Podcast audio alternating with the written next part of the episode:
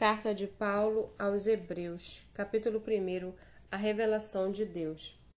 Antigamente, Deus falou, muitas vezes e de muitas maneiras, aos pais pelos profetas, mas nestes últimos dias nos falou pelo Filho, a quem constituiu o herdeiro de todas as coisas e pelo qual também fez o universo. O Filho, que é o resplendor da glória de Deus e a expressão exata do seu ser, sustentando todas as coisas pela sua palavra poderosa, depois de ter feito a purificação dos pecados, assentou-se à direita da majestade nas alturas, tendo se tornado tão superior aos anjos quanto herdou mais excelente nome do que eles. Pois a qual dos anjos Deus em algum momento disse: Você é meu filho, hoje eu te gerei? E outra vez, eu lhe serei pai, e ele me será filho? E novamente, ao introduzir o primogênito no mundo, diz: E todos os anjos de Deus o adorem.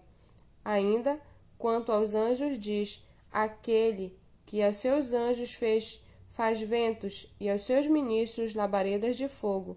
Mas a respeito do filho diz: O teu trono, ó Deus, é para todo sempre.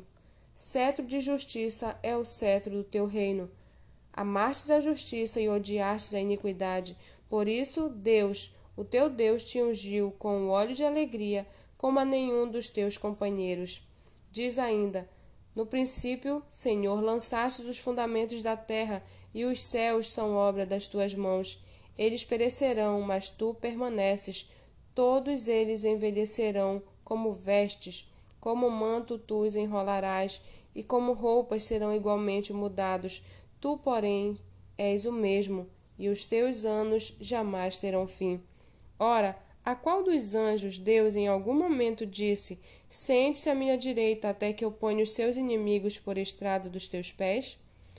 Não são todos eles espíritos ministradores enviados para o serviço a favor dos que hão de herdar a salvação?